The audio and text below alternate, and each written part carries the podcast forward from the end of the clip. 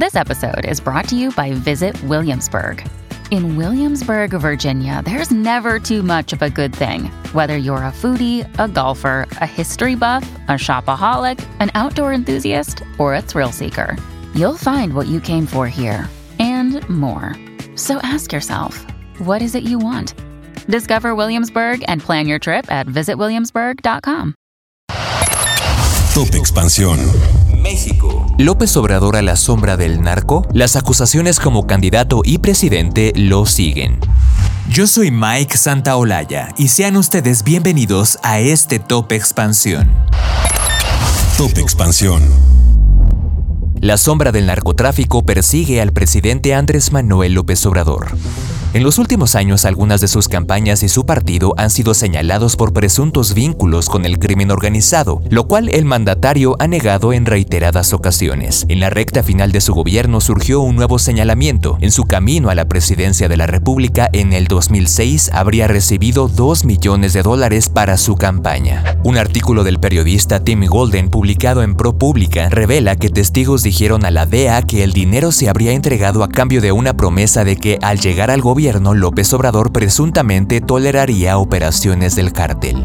El texto señala que según más de una docena de entrevistas con funcionarios estadounidenses y mexicanos y documentos gubernamentales revisados por ProPublica, el dinero se proporcionó a los ayudantes de la campaña en el 2006 a cambio de esta promesa ya mencionada. En la investigación se afirma que no se establece si el entonces candidato del PRD, López Obrador, sabía de las supuestas donaciones de los traficantes. Sin embargo, uno de sus ayudantes más cercanos había acordado el arreglo propuesto. En el texto también se cuestiona la estrategia de López Obrador en contra de las drogas. Se lee que desde que asumió el cargo en diciembre del 2018, López Obrador ha liderado un notable retroceso en la lucha contra las drogas. Su enfoque, que resumió en el eslogan de campaña Abrazos no balazos, se ha concentrado en programas sociales para atacar las fuentes de la criminalidad, en lugar de confrontar a los criminales.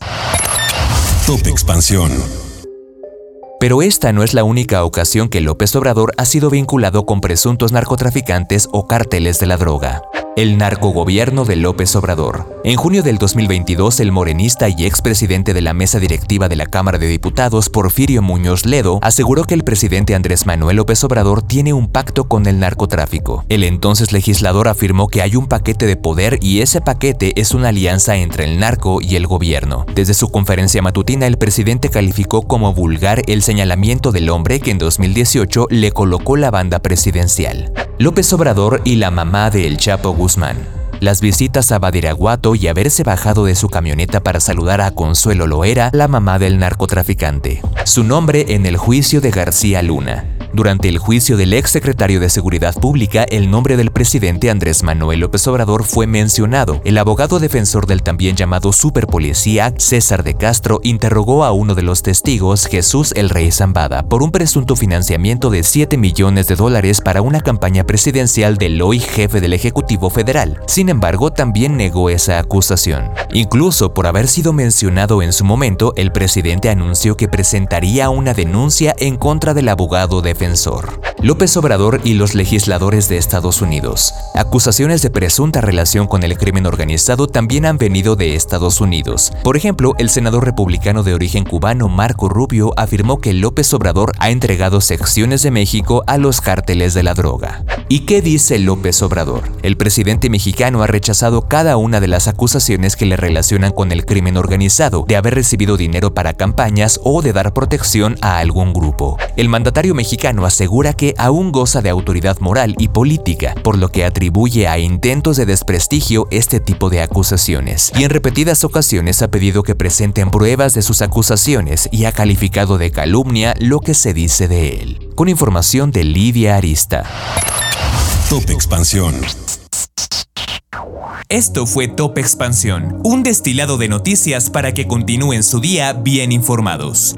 Yo soy Mike Santaolalla y les deseo un excelente día.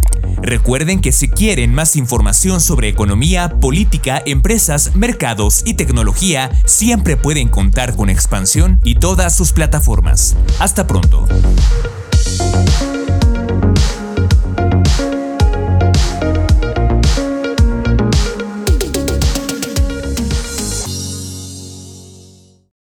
Lucky Land slots, you can get lucky just about anywhere.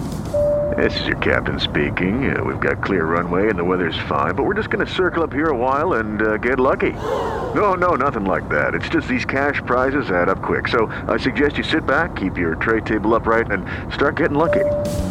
Play for free at LuckyLandSlots.com. Are you feeling lucky? No purchase necessary. Void where prohibited by law. 18 plus terms and conditions apply. See website for details.